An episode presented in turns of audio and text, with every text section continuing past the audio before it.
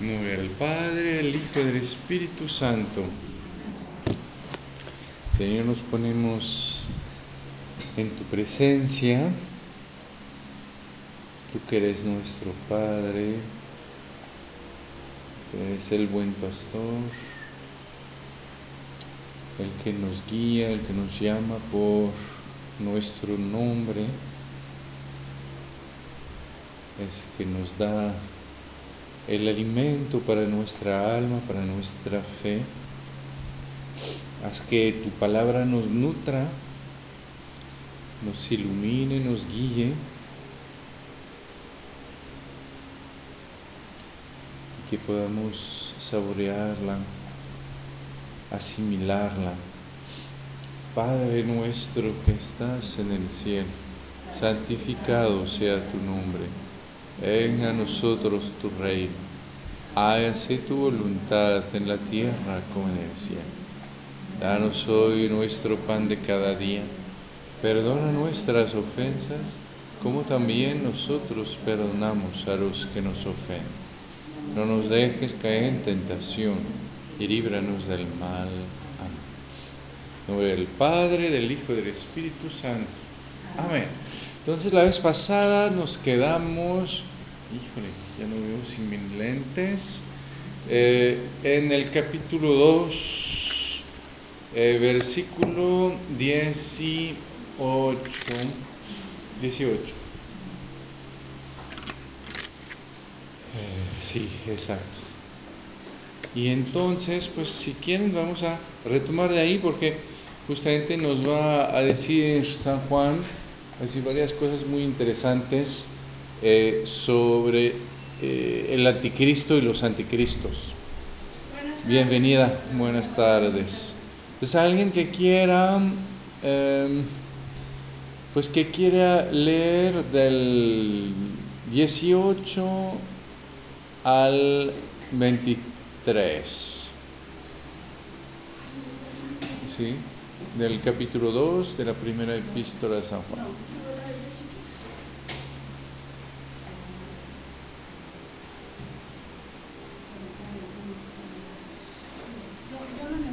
Sí, muy bien. Hijos míos, es la última hora. Han oído que, que iba a venir un anticristo. Pues bien, muchos anticristos han aparecido por lo cual nos damos cuenta que es ya la última hora. Salieron de entre nosotros, pero no eran de los nuestros, pues si hubiesen sido de los nuestros, habrían permanecido con nosotros. Así se ha puesto de manifiesto que no todos son de los nuestros. Ustedes tienen la unción del santo, y todos ustedes lo saben no lo escribí porque desconozcan la verdad, sino porque la conocen y porque ningún mentiroso procede de la verdad. ¿Quién es el mentiroso sino el que niega que Jesús es el Cristo? Este es el anticristo, el que niega al Padre y al Hijo. ¿El 23? Sí, el 23. Todo el que niega al Hijo no posee al Padre. Todo el que confiesa al Hijo posee también al Padre. Eso. Muchas gracias. Entonces ven, eso es eh, una enseñanza de San Juan sobre el anticristo y los anticristos. ¿sí? Eh, habíamos visto la vez pasada, ¿no? De, ¿cómo se llama? De eh, de la última hora hay de un poquito del Apocalipsis sobre las tácticas del demonio, las dos bestias y eh, ahí quizás solo quiero regresar sobre lo de el anticristo y los anticristos, ¿no? Dice, un anticristo viene y desde ahora ya hay muchos anticristos, ¿no? Eso es algo muy, eh, muy similar de San Juan, es decir, que hay muchos y todo eso va hacia eh, una apoteosis, ¿se dice? un clímax, un, una cima, un punto más fuerte todavía. ¿sí? ¿Se dice apoteosis o no? No, sí, no, quién sabe. Eh, para, para mostrar que, ¿cómo decir? Pues ya todo está y ya todo lo que va a pasar ya, ya más o menos pasó, porque además pues ya vino Jesús, pero entre más nos acercamos de la segunda venida de Jesús, pues más fuerte se hace el asunto, ¿no? Porque nos recuerda lo que dice el Apocalipsis también, de que el dragón, pues sabiendo que sus días están contados, pues justamente pues se, mueve más, ¿no? Entre más cerca ve el fin, eh, el padre Philip nos decía siempre eso, es como, es como los, los caballos cuando sienten ya que están acercándose a su destino, pues ya aunque estén cansados empiezan a galopear, ¿no? Porque ya sienten que ya, ya, ya se acerca el fin, entonces se, como si echan sus, sus últimas fuerzas en el asunto. Pues ahí, ven, cuando San Juan nos habla justamente de, del anticristo que viene y de los muchos, es como para mostrar eso, ¿no? Que las cosas se van em, al mismo tiempo, de cierta manera, ya están presentes todas, al mismo tiempo se van incrementando y van eh, creciendo hacia justamente algo más, más definitivo. Y entonces la vez pasada, pues platicamos mucho de, esto. Ahora nos va a tocar, ah, habíamos platicado también, perdón, de, este hecho, ¿no? De que el Señor, eh, la manera en que San Juan nos presenta el anticristo es de tal manera que sepamos que está, pero que al mismo tiempo pues no sea lo que, como decir, eh, que orienta o obsesiona nuestra vida, o al contrario, que sea el bien que nos... Ahora, ven el, el versículo 19, han salido de nosotros, de entre nosotros, pero no eran de los nuestros, porque si a si hubieran sido de los nuestros, hubieran permanecido con nosotros. Pero era para que fuera manifiesto que todos no son de los nuestros. Lo primero que vemos del anticristo y de los anticristos es que justamente eh, va a dividir eso es eh, su marca. Ahí ven, ahí en paralelo es muy bello ver, por ejemplo, el capítulo 17 de San Juan. El Señor que ora por la, ah, que ora por la, la unidad entre los discípulos. Y ahí, al contrario, y ven, hay algo que es muy impresionante, es un, ¿cómo decir? Que se puede también hacer como eh, paralelo con el Evangelio, cuando el Señor, bienvenidos, cuando el Señor eh, habla de que los discípulos están en el mundo, pero no son del mundo. Pues ahí ven, vemos igual, ¿no? Los anticristos están con nosotros, salieron de entre nosotros, pero no son de nosotros. La gran diferencia siempre va a ser la pertenencia.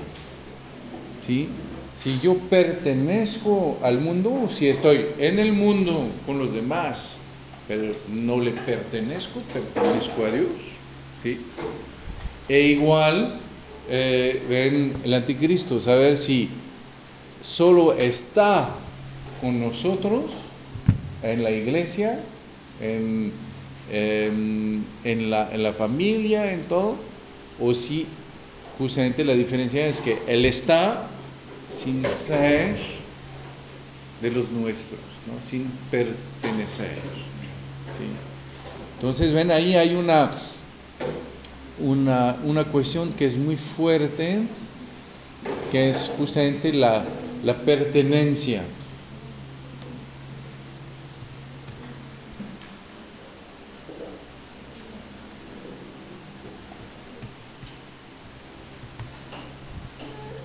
Y, y entonces ven, eh, eso es, es, lo que es muy, eh, muy rudo. A veces eh, lo vemos porque es una de las cosas sobre las cuales el diablo más nos tienta. Sí, sí, sí nos tienta, así es. ven sobre eh, la pertenencia a la iglesia, sobre la pertenencia a nuestra familia. Se ve mucho hoy en día con los jóvenes, ¿no? Como que de repente sienten que la familia es solo su punto de origen, pero no es su pertenencia y si hay algo que no les gusta, pues se van. Uh, igual para um, eh, justamente para el, matrimonio, ¿no? Como que al final mi elección no es una elección de pertenecer al otro, es una elección de caminar un rato juntos, ¿no? Ahí es, mientras que cuando pertenezco, pues justamente pertenezco, ¿no? A pesar de los altos y de los bajos y de los problemas o de las eh, soluciones, eh, y, y, eso es, es, bien importante, ¿no? Lo de, del pertenecer, porque se va con otro, eh, otro tema que vemos aquí, que es el justamente de, de ¿cómo decir?, de permanecer. ¿no? Pertenecer va con lo de permanecer. ¿No hay diferencia, padre, entre pertenecer y permanecer? Sí, Sí, sí. Es que los, los, los dos son diferentes, ¿no? Permanecer, justamente, pues eh, yo permanezco con el Señor, etcétera, pe, pero expresa justamente esa pertenencia. ¿sí? Es decir, que lo que me va a hacer permanecer más profundamente es que al final yo le pertenezco y porque le pertenezco, pues el hecho de permanecer va a hacer que voy a pertenecer de más en más. Pues, cuando, el, cuando, eh, cuando San Juan va a seguir a Jesús, él va a permanecer con Jesús. Y el hecho de permanecer con Jesús, de estar con Jesús, pero de estar de esta manera justamente amistosa, íntima, etcétera, va a ser que poco a poco va a pertenecer a Jesús. ¿no? Por eso poco a poco va a decir que Él es el discípulo que Jesús amaba, el discípulo que, que justamente le pertenece al Señor porque el Señor actúa en su vida. ¿sí? Y el hecho de pertenecerle al Señor se va a expresar y se va a reforzar otra vez por el hecho de permanecer. Yo le pertenezco al Señor, gracias. Yo voy a permanecer con Él y entonces poco a poco voy a pertenecer de más en más. ¿sí? Voy a ser más en más de Él. ¿sí? Pero ven, es bien impresionante porque ahí es lo que va a decir San Juan.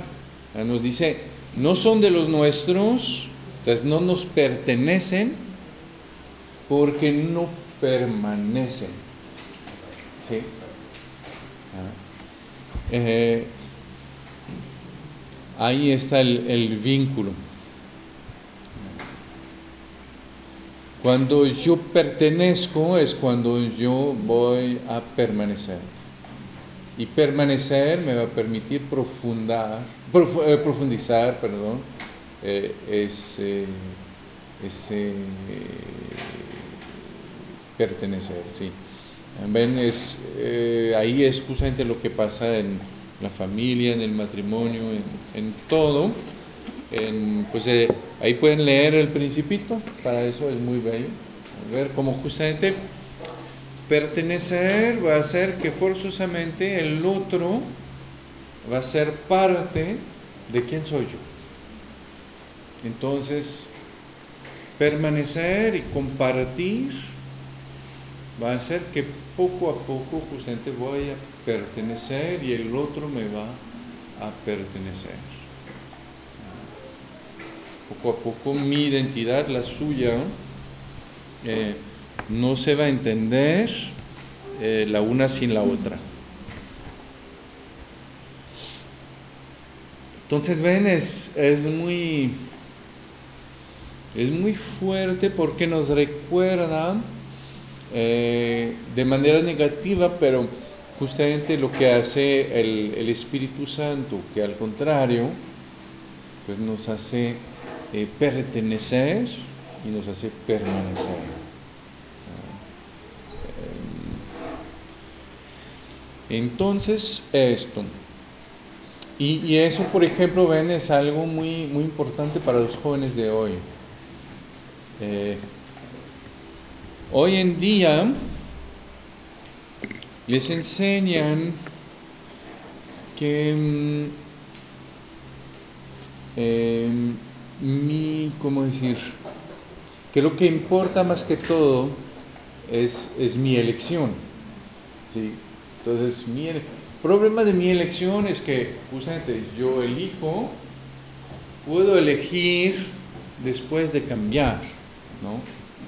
Y al contrario, cuando per, pertenezco, hay algo que es más allá de mi elección. ¿sí? Hay algo justamente eh, que manifiesta la, la, palabra que hace que, eh, que si pertenezco a otra persona, si pertenezco, es que, que quiera o no, eh, pues le, le pertenezco. ¿sí? Es más allá de mi elección. ¿sí? Y hace que justamente, ven, ahí es donde empieza también lo sagrado. Eh, un, una consecuencia de la pérdida del sentido de lo sagrado es que justamente ya no hay nada más allá de mi elección. Lo sagrado es lo que es más allá de mi elección. Es decir, que no, eso que quiera o no, así es, y que decida o no, pues no va a cambiar. Y, que entonces, pues justamente acepto que son cosas eh, que son más allá de cómo me siento o de que sí o que no o que y que entonces no esas cosas no van a depender de mí sino más bien yo voy a depender de ellas y, y, eso es algo que es como decir capital ven para la vida para el matrimonio para todo eso de saber que no hay cosas para los, los hermanos también, ¿no? Eh, nuestros votos, recordar que pues, hay algo que implica nuestro, nuestra voluntad, pero después justamente que es más allá de nuestra voluntad, ¿no? Y que eh, sabemos que no tenemos justamente el poder sobre todo. De cierta manera el cuerpo también. ¿ven? Hoy en día se piensa que si quiero ser delfín, pues al final es mi cuerpo, entonces me puedo transformar en delfín. ¿sí? Ver que no, no hay algo que, que quizás es mío, pero que sobre lo cual yo no tengo la propiedad. Algo que recibo y algo que pertenece a otro que yo, ¿sí? y que no puedo eh, transformar tal como eh, quiero, a mi antojo. Entonces, ven, eh, eso es un concepto muy, muy importante para los niños. Descubrir que no todo depende de tu voluntad. Llegaste en esta, en esta, en esta familia, ni tú lo que hiciste, nosotros lo que hicimos, pero ni, sabemos, ni sabíamos cómo ibas a salir, ¿sí? pero tú no lo quisiste. Pero así es. ¿sí? Así es y es más allá de tu voluntad, más allá de nuestra voluntad. ¿sí? Y ahí hay algo que justamente voy a tener que aceptar y que voy a tener que escoger después. Pero ven, eh, es, es, es, muy, muy fuerte porque también es eso que ayuda a que no que no eche todo a perder tan fácilmente. En cuando pienso que todo es mío, pues entonces no me gusta, pues lo mando a volar, ¿sí? porque al final depende de mí. ¿sí? Cuando sé que, híjole, pues no, porque de todas maneras, que yo quiera o que no quiera, hacen parte de mi vida y que no voy a poder escaparme de ahí, ¿sí? sin ser totalmente infeliz, entonces sé que mejor no llego a un nivel en que voy a ofender de tal manera que no voy a poder hablar, que no llego a un nivel en que quiebro las cosas en un momento en que estoy enojado, desesperado. Mejor no llego a ese nivel porque sé que al rato no voy a tener que, desdecir. ¿sí? Al rato voy a tener que volver sobre lo que hice. Mejor ni llego a eso. Y va a ser igual, ven, con Dios. Es bueno que hay cosas que no puedo hacer, ¿no? que no dependen de mí porque justamente le pertenezco. ¿Ven? Hoy se presenta la religión un poquito como el supermercado. Pues al final yo elijo a dónde voy. Y, y, lo que el Señor va a decir, no, no, no. Ustedes no me eligieron a mí. Yo los elegí a ustedes. Es decir, que no es como decir, yo no soy el centro del universo. Sino que hay cosas que justamente no dependen de mí y sin embargo hacen parte de mí. Y sin embargo hacen parte de mi camino hacia la felicidad, hacia la santidad, hacia, eh, y hacia mi identidad. Yo no puedo negar mis papás. Si yo, si yo nego mis papás, me niego a mí mismo. Por mal portados que hayan sido, eh, hacen parte de quién soy. Y entonces tengo que, asumirlo para justamente al mismo tiempo poder dar gracias por lo que me dieron y, primeramente por la vida. Y segundo, eh, tengo que también ver lo que me dejaron eh, y, asumirlo, lo que sí, lo que no, lo que creo que eso hace parte de mí y que no me puedo construir negando lo que recibo. Eso no se puede. ¿Eh? Tengo que recibir y de ahí voy a poder corregir, ¿sí? pero no lo puedo negar. ¿Eh? Y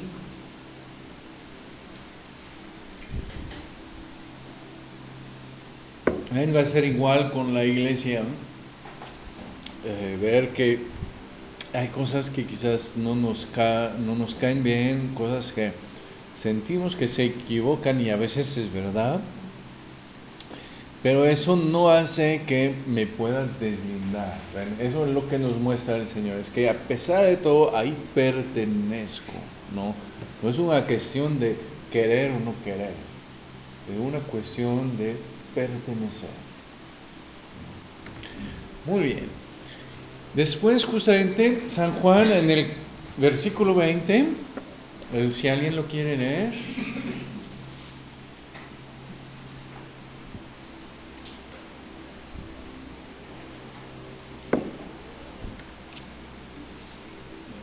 ¿Nadie?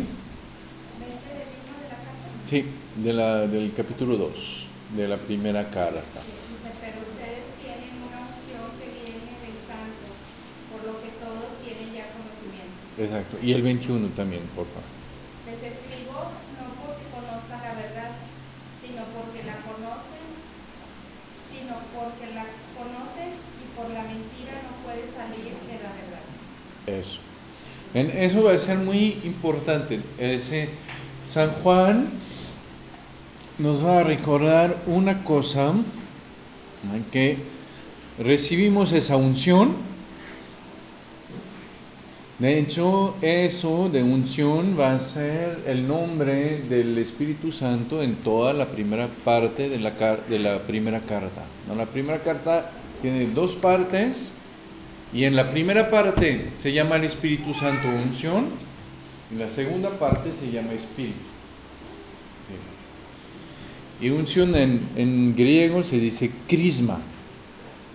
Por eso ven ahí, vamos a ver que San Juan nos, nos va a hablar de la confirmación. Esa unción que viene de Dios, que es el Espíritu Santo, vamos a ver por qué, justamente me da un conocimiento. Todos saben, ustedes todos saben. Y San Juan nos va a decir algo que es muy importante. Es escrito no porque no saben la verdad, pero, pero porque la saben. ¿sí? Entonces uno dice, bueno, si sabemos la verdad, entonces ¿para qué nos escribe? ¿sí? Pues justamente porque la meta de San Juan no es de hacerme pasar del error a la verdad. ¿sí? La meta de San Juan es otra. ¿Cuál? Es algo capital. ¿Ven?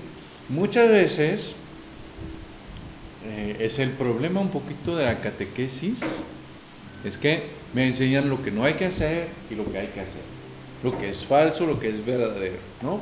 Y con eso uno dice, ah, pues ya la hice.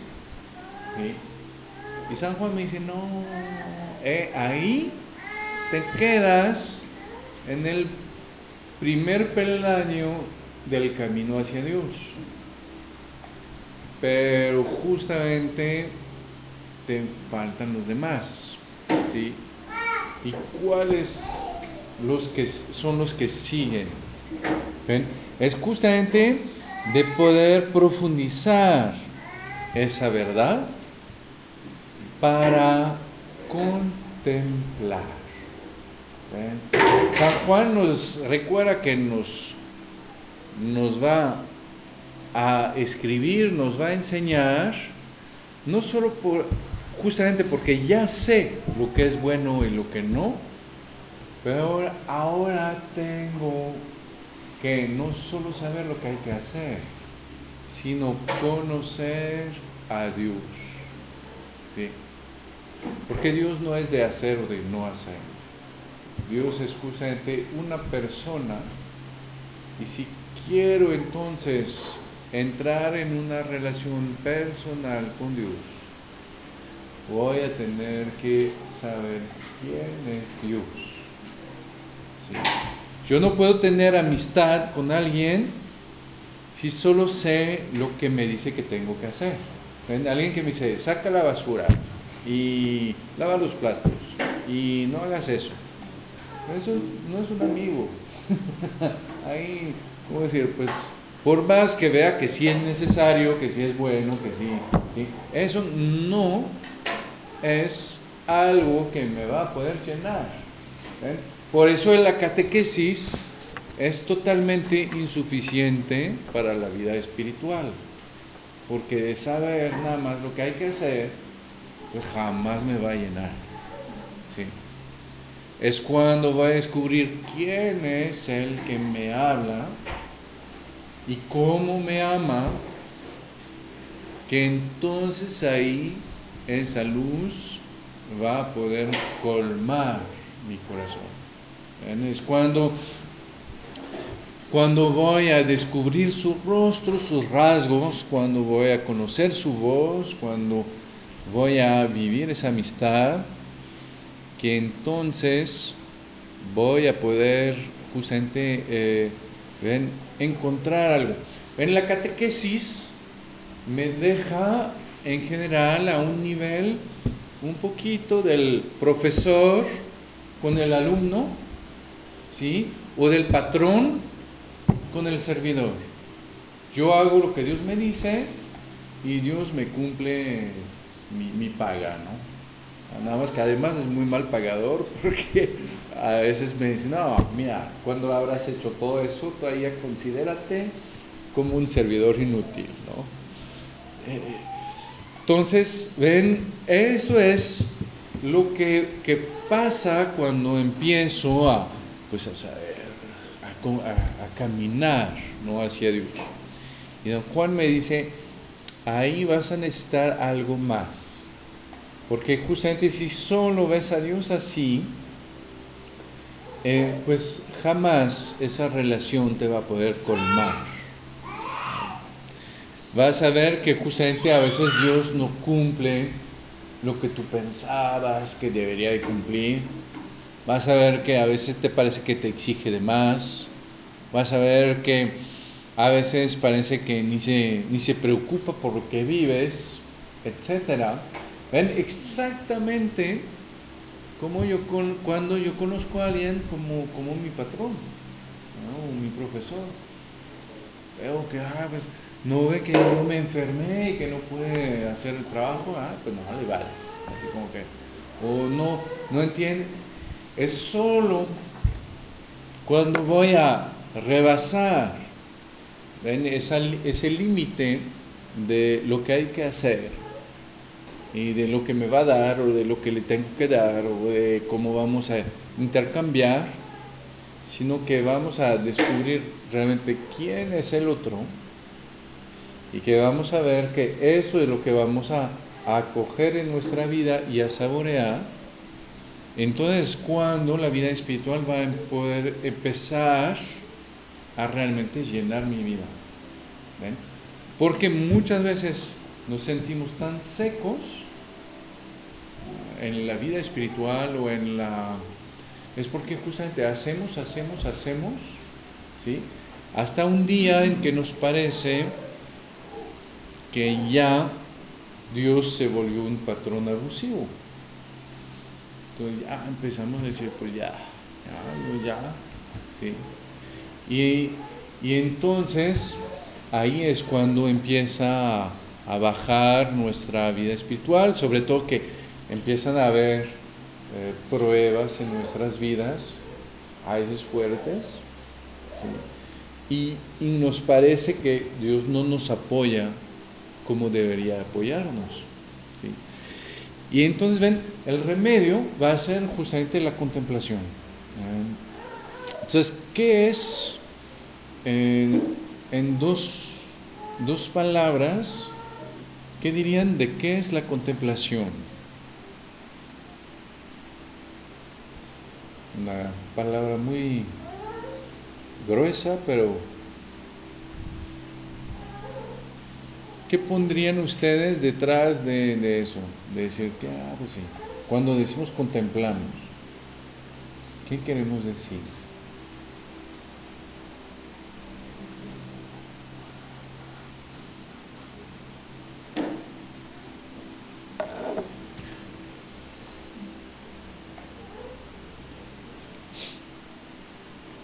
Al nivel humano, por ejemplo, cuando yo contemplo algo, ¿qué hago? Yo observo algo, ¿no? Pero mmm, no es solo observar, ¿no? Es decir, observar quiere decir que yo, yo lo veo con los detalles, ¿no? Así que, y con, de manera insistente, ¿sí? Pero, ¿eh? Con admiración, eso sí. ¿Qué más también?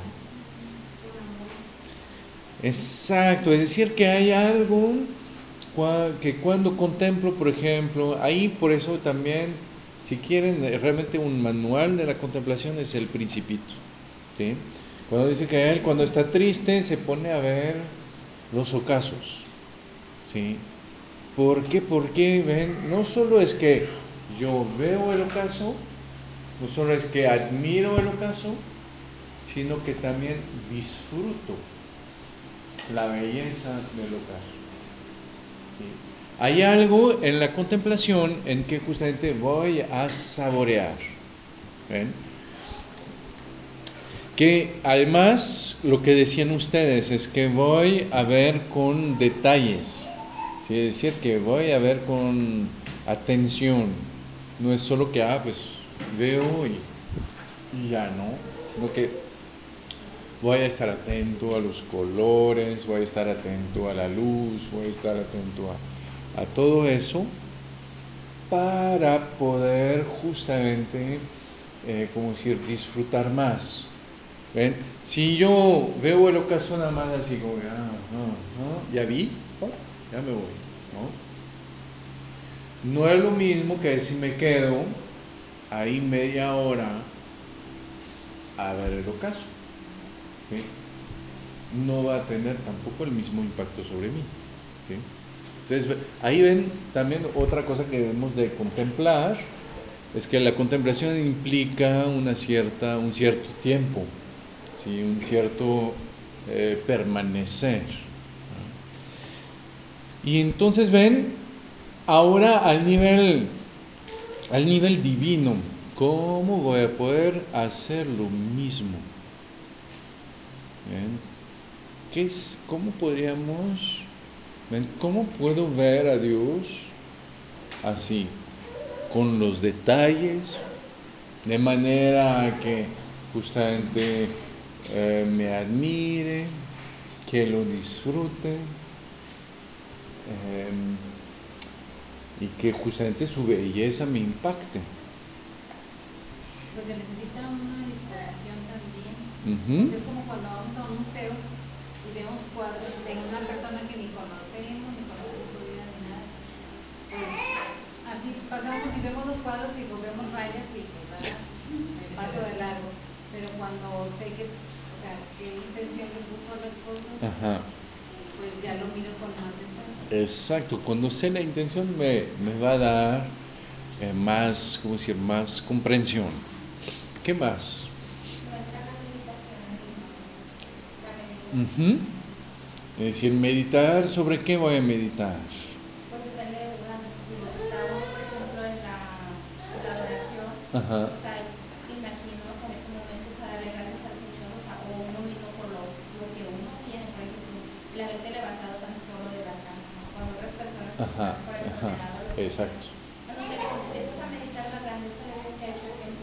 Ajá. mejor empiezas a agradecer. O sea, puede ser. Por ejemplo, en el en, en la, en la pues empiezas Ajá. también a meditar la grandeza de Dios, de los árboles, cómo creó las flores, las plantas, o sea, empiezas a, a o sea, pienso, o sea, que así puede ser. o sea, Exacto. en mí, ¿verdad? Sí, sí, sí. la meditación y empiezas a agradecer tan solo en un bebé, o sea, Ujú. en verlo, su carita, sus manitas, o sea, ese, ese sonreír, o sea, que, que la siempre se lo ve sonreír, o sea, empieza a meditar, o sea, cómo ese bebé pudo Dios, o sea, haber haber hecho la grandeza de poder crearlo dentro de una Ajá, mujer, o sea, ajá. nueve meses gestarlo y luego, o sea, no sé, o sea, Exacto. Entonces ahí hay un, claramente un, justamente un, lo que decíamos, ¿no? Es que no solo puedo ver las cosas así, sino es ponerme a ver las cosas con atención. ¿sí? No es que, ah, pues solo veo los árboles y digo, ay, tantos árboles, no hay no, es que justamente los voy a ver, pero justamente en lugar de solo verlos así o como eh, como decir como cosas que me molestan o como cosas que voy a poder quemar o como pues voy a tratar justamente de estar atento sí y de verlos justamente con, con atención de tal manera que justamente me, me hablen, que me hablen de Dios. ¿sí? Eh, ven, eso también le- les recomiendo realmente el- el principito porque a un momento el, el principito va, va a decir que el desierto es bello. Y el aviador va a decir, cierto, el desierto es bello. Pero ¿por qué? Porque el desierto puede ser un lugar de muerte. ¿sí? Y sin embargo, dice, hay algo que irradia. Y dice, lo que hace bello el desierto es que esconde en él un pozo. ¿sí? Y después cuenta la historia de una casa de su infancia que era bella, no porque ella era bella en sí, sino porque se decía que en esta casa había un tesoro. Y que esto de saber que hay un tesoro, como que irradiaba toda la casa. Y después a un momento cuando el aviador va a caminar con el principito, el principito se va a cansar, lo va a cargar, el principito se va a dormir y el aviador va a ver sobre el rostro del principito una sonrisa. Lo que me conmueve en este principito es la imagen de una rosa que irradia aun cuando duerme.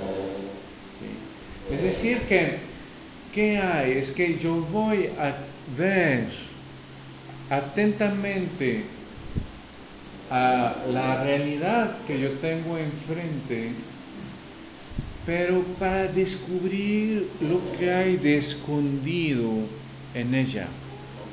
Cuando tengo una persona es que justamente no solo quiero ver esa persona, sino que a través de los rasgos de esa persona, a través de su sonrisa, a través de sus palabras, pues quiero saber cómo es su corazón. ¿sí? a través de, la, como de la naturaleza, pues puedo descubrir cómo es Dios, ¿no? Puedo... Y una de las cosas que va a ser muy bella es que la fuente ven más profunda de la contemplación para nosotros es, es donde el Señor justamente nos dice que vamos a poder encontrar su presencia. A ver, el Señor en el Evangelio nos da como unas cinco maneras de encontrar su presencia. ¿Cuáles son? ¿Dónde puedo encontrar la presencia del Señor? En la Eucaristía. Ah, porque el Señor dijo, eh, el que come mi carne y bebe mi sangre, permanece en mí y yo permanezco en él. ¿no? Juan 6. ¿Qué más? La palabra. ¿Por qué? Porque el Señor dijo, si alguien me ama, guardará mi palabra, mi Padre lo amará, vendremos a Él, moraremos en Él. Cada vez que yo escucho la palabra de Dios y que pido al Espíritu Santo que, que me guíe, el Señor mismo viene a morar en mí. Juan 14, 23. Eh, ¿Cómo? En el prójimo. ¿Dónde se dice en el Evangelio? Que en el prójimo está el Señor. Ah, ahí son varias, eh, muchas veces. Ah, cuando el Señor va a decir que cuando estamos dos o tres reunidos en su nombre, Él está en medio de nosotros. Cuando Él va a decir que ustedes eh, vengan los benditos de mi Padre porque tenía hambre, me dieron de comer, tenía sed, me dieron de beber, porque todo lo que hicieron a uno de sus pequeños, a mí me lo hicieron. O cuando el Señor va a decir en Juan 13, em, el que recibe eh, al que yo envié, al que yo envié, me recibe a mí, el que me recibe a mí, recibe al que me envió. De ahí también se ve de manera muy, muy fuerte como eh, voy a recibir esa presencia del Señor en el prójimo. ¿Y dónde más el Señor me promete que va a estar? Porque ven, lo de que es muy bello con eso es que no son cosas que yo me imagino, son cosas en que el Señor mismo me dice que ahí Él está. ¿sí? Entonces, no es que yo me voy a tener que imaginar que Él Él va a no, es que es su, es su promesa. ¿sí? Sé que por más que sienta, que no sienta, que cuando leo su palabra y pido el Espíritu, Él está. Sé que en la Eucaristía, por más que tenga dudas, que no sé qué, Él está. En mi prójimo igual. Y vamos a ver que también en lo que es justamente lo de guardar los mandamientos. San Juan nos va a decir, aquel que guarda los mandamientos de Dios, Dios permanece en él y él en Dios. Entonces guardar esa voluntad de Dios, buscar la voluntad de Dios.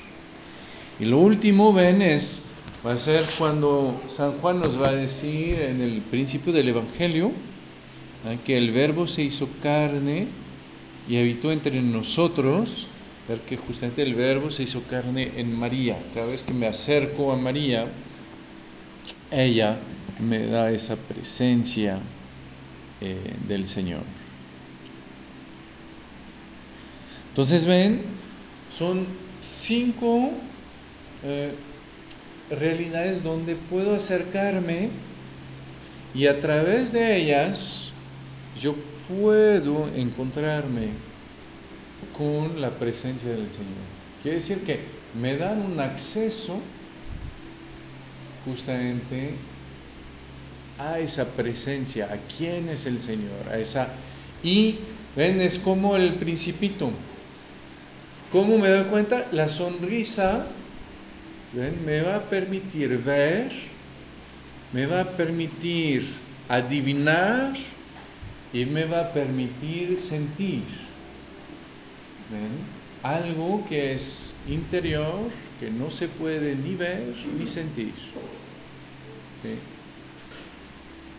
La sonrisa del, del, ¿cómo se llama? del principito me permite sentir el amor que él tiene por su rosa. Cuando ese amor pues no lo puedo ni ver, ni saber, ni nada.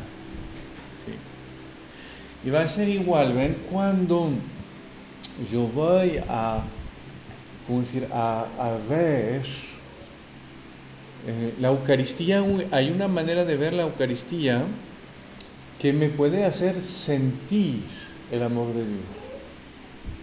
Hay una manera que al contrario no me hace sentir nada, ¿sí? ¿Y, y cuál es la diferencia? Porque, ven, por eso, por eso es, es bien importante. Por eso muchas veces decimos que no sentimos nada y nos vamos así todo así tristes o tratamos así de concentrarnos y entonces sentimos cosas pero que no son eh, las cosas así de la realidad, sino cosas que pues nosotros vamos construyendo. Pero ven, es como cuando veo un, un atardecer. Si veo el ocaso nada más así o viendo que, híjole, pues qué horas son y no sé qué, ¿ven? por más que este atardecer sea muy bello, pueda llenar mi corazón, de verlo así, jamás va a llenar mi corazón. ¿sí? Hay como una manera, ¿ven? que va a hacer que voy a poder entonces recibir eh, lo que está contenido en esta realidad. ¿sí?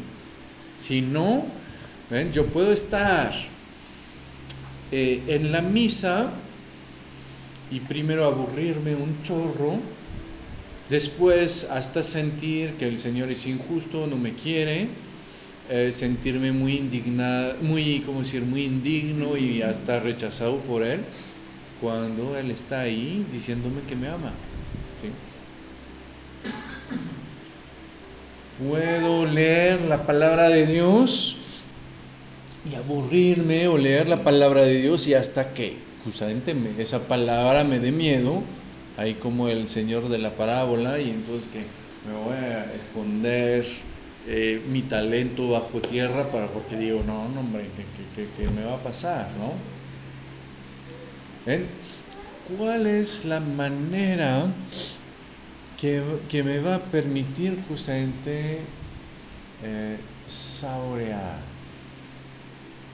descubrir y acoger eh, esa presencia de Dios y su amor.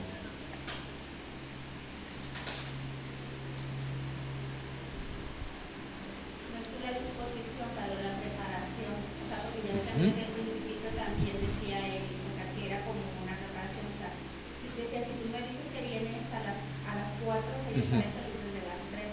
Exacto. Entonces uno ya, ya si tiene una preparación, o sea, ya vas con esa disposición, no sé, o sea, algo... Exacto.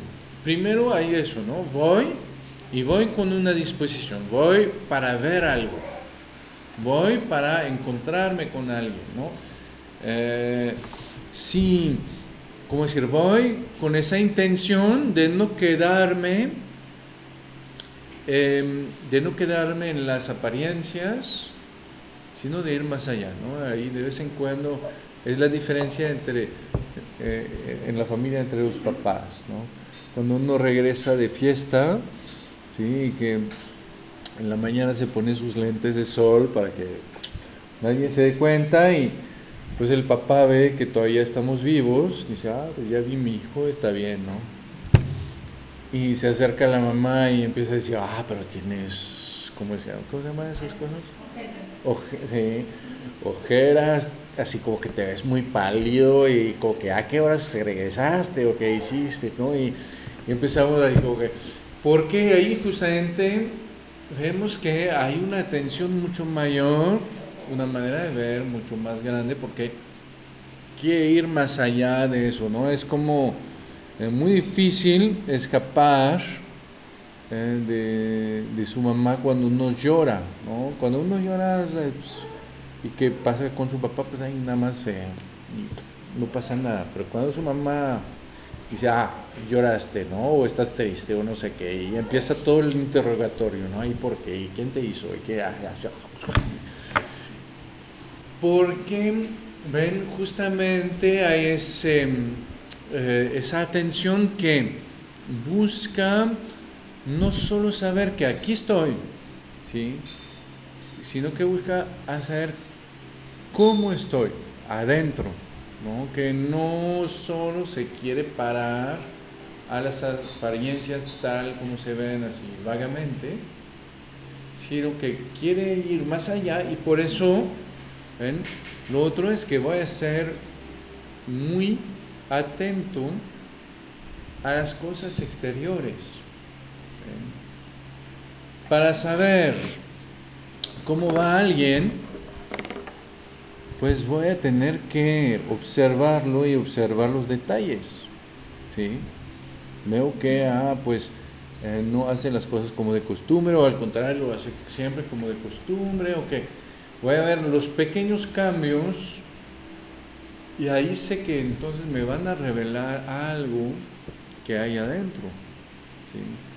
Ah, y entonces ven, una de las, de las, la primera preparación eh, va a ser eso, ¿no? De tener la intención de ver más allá de las apariencias. Pero la segunda es justamente de entonces fijarme en esa- esas apariencias. Y justamente vamos a ver, ven, que en todos los lugares donde el Señor me dice que Él me da su presencia, ahí siempre hay apariencias. En todos los sacramentos y en especial en la Eucaristía es algo que yo puedo ver, algo que yo puedo tocar, algo que puedo escuchar o no escuchar. ¿no? Su palabra ven, va a ser igual cuando hay algo que puedo saborear también.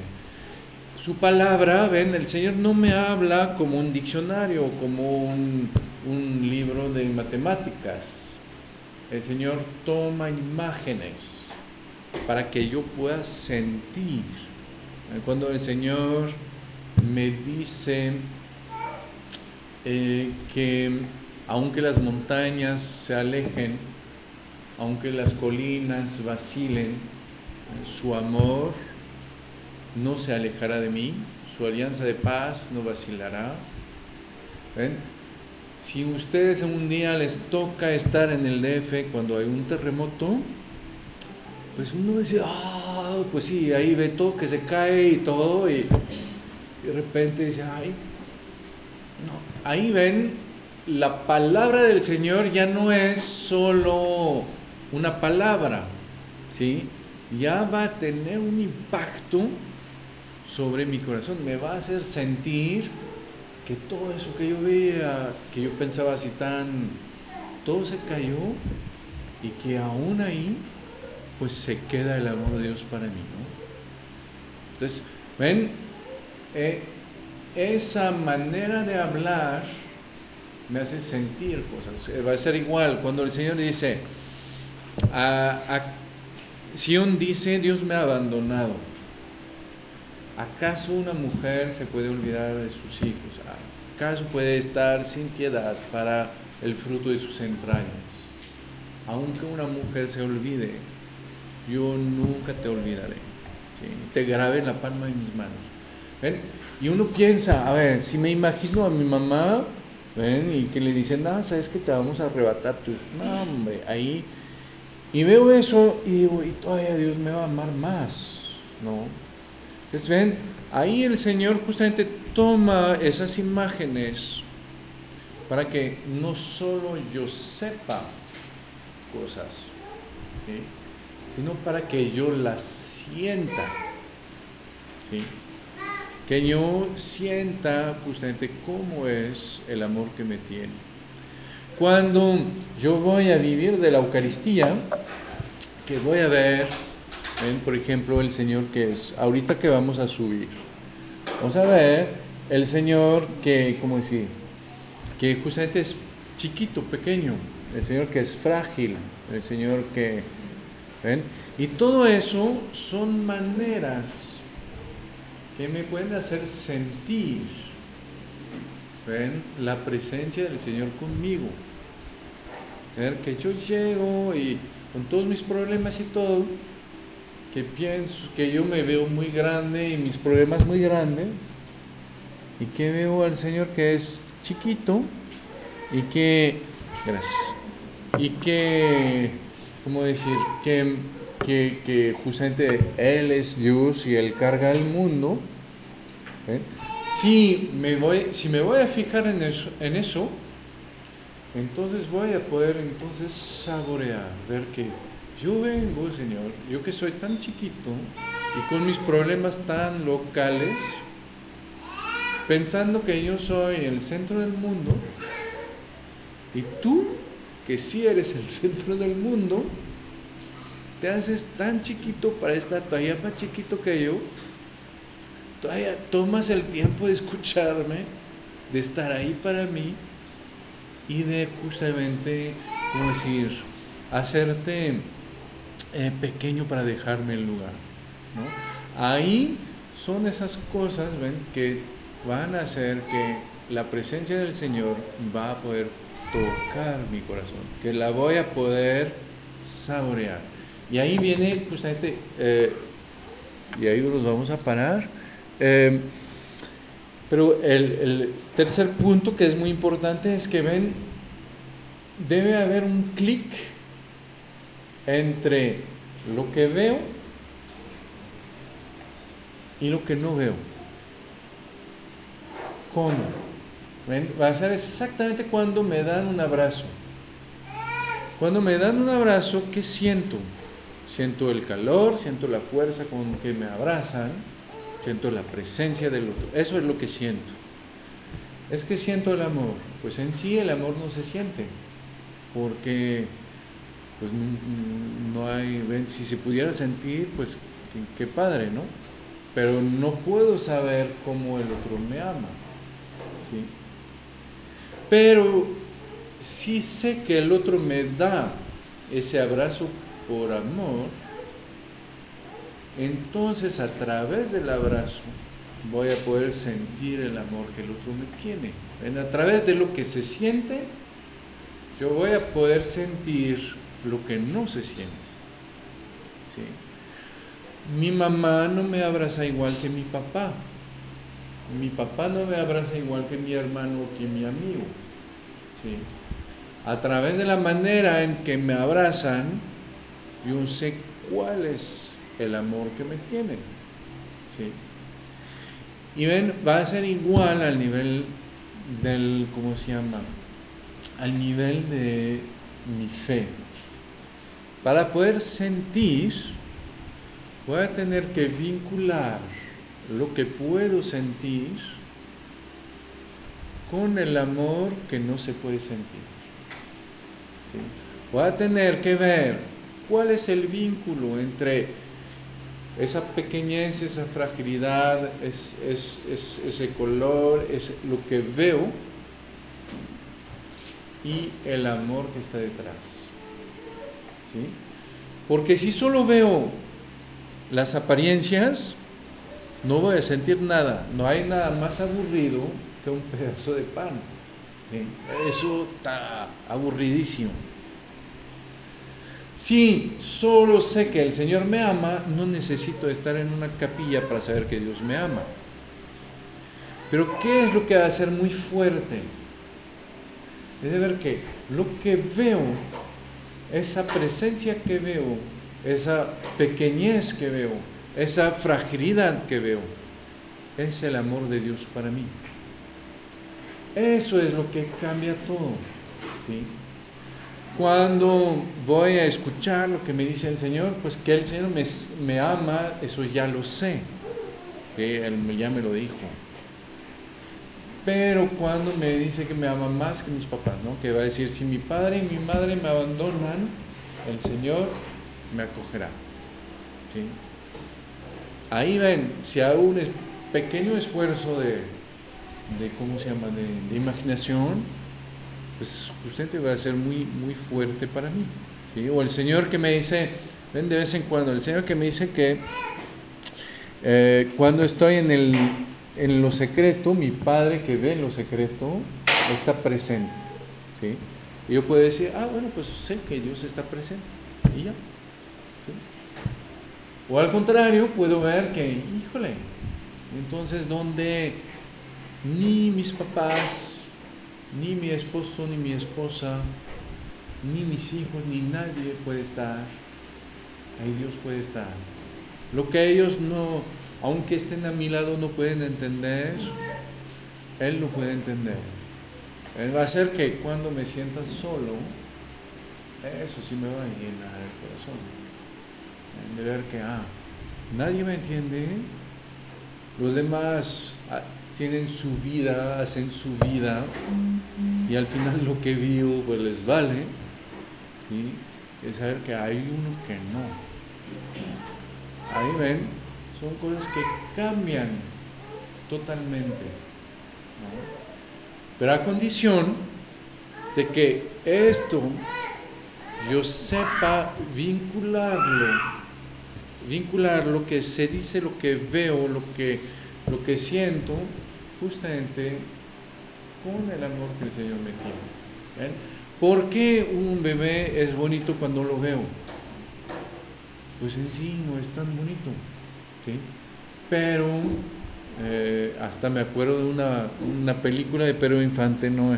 Dice, ah, pues está todo arrugado, ya está viejito, ¿no? Pues no, así nace, ¿no? Y se va a componer. Eh, pero lo que hay de bonito es de ver justamente la vida que hay ahí y de ver que es mi vida y la vida del otro, es, es el fruto del amor, es alguien que va a crecer, es todo eso que está escondido abajo. Y es eso que hace su belleza.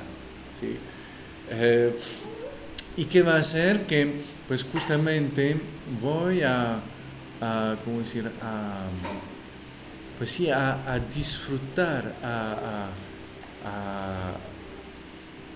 sí, a disfrutar eh, lo, que se vive. Entonces, ven, eh, eso es un, una, ¿cómo decir? Un, nos fuimos lejos con este pedazo de, de, ese pasaje de San Juan, pero es algo que es capital, es decir, que es una parte de la, de la fe que si no la tenemos, a un momento la fe mm,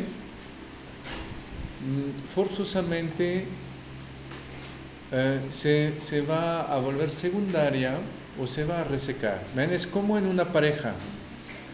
Cuando sé que el otro me ama, pero no lo siento, pues ese amor hasta me, me va a culpabilizar. Dice que el otro hace esfuerzos para mí, pero yo la verdad me deja, pero frío, ¿sí? Y me siento mal, porque veo todo lo que el otro hace, ¿no? Y me siento mal de ver que no, pues no corresponde. Mientras que cuando siento el amor que el otro me da, ah, pues justamente eso es lo que me enamora y que hace que yo vaya a corresponder. Pues ven, es igual a nivel de la fe. Yo puedo ver al Señor y decirme, híjole, el Señor que murió por mí, el Señor que me perdonó, el Señor que me da el Espíritu Santo, el Señor que todo, y yo hago todavía todos esos pecados que lo clavan en la cruz, ¿no? Y entonces ese amor del Señor me va a culpabilizar, ¿sí? Decir, no, pues y, yo conozco gente que dice, no, ¿por qué el Señor murió? Mejor que no muera, ¿sí? Así no me siento tan culpable, así Él no sufre tanto y así todos estamos bien, ¿no? Así, ¿para qué tanta, tanto show? ¿Sí? Porque justamente veo cómo el Señor hace, hace, hace, y yo veo que no correspondo. Y entonces veo que me siento muy mal. Si al contrario, justamente en lugar de ver todo que el Señor me hace, veo cómo el Señor me ama, entonces ahí claro que no voy a pedir que me ame menos. ¿sí? Al contrario, eso va a liberar. Pero ¿por qué lo voy a sentir? Un ejemplo para terminar. Si me dicen, te perdono, ¿sí? ¿Qué hay? Sé que me perdonan, por lo menos de lo que me dicen, ¿sí? Pero lo que siento es lo contrario. Entonces, ¿qué va a pasar? Según yo me perdonaron, pues según yo, pero según yo mejor no me acerco, ¿sí? La verdad es que si me dicen, ah, pues ven, que te dé un abrazo, te perdono, vamos por unos tacos, una coca fría. Ahí digo, ¿qué, ¿qué digo? Digo, primero, sé que me perdonaron, pero además lo siento, y entonces me libera y claro que ahí quiero estar. ¿Sí? Es igual a nivel de la fe. Si sé que Jesús me perdonó, pero que todavía ve todo lo que le hice, que no sé qué, no sé qué. Pues sé que me perdonó, pero voy a ver si puedo quedarme en un rincón y, ya, ¿no? Si al contrario siento ese amor a través de su, de su palabra, a través de su, de su, eh, de su Eucaristía, a través de los demás, etcétera, a través de la Virgen María, etcétera, Ahí no solo voy a saber que el Señor me perdona, voy a saber que el Señor me ama, pero lo voy a disfrutar. Y cuando lo disfruto, pues lo único que quiero es estar con Él. ¿sí? Es vivir de esa amistad. Cuando no lo disfruto, pues no, no, veo cómo me voy a acercar a Él. Y al contrario, voy a ver que, híjole, soy deudor a un nivel que jamás me había endeudado antes. ¿sí? Y entonces como con todas las personas con quien tenemos deudas, le sacamos la vuelta porque cada vez nos recuerda todo lo que no hicimos, todo lo que le debemos, todo lo que... Entonces ven la, la, la, importancia capital de, de, esa parte de la contemplación. Eh, para la vida de fe. Muy bien, pues vamos a parar acá y vamos a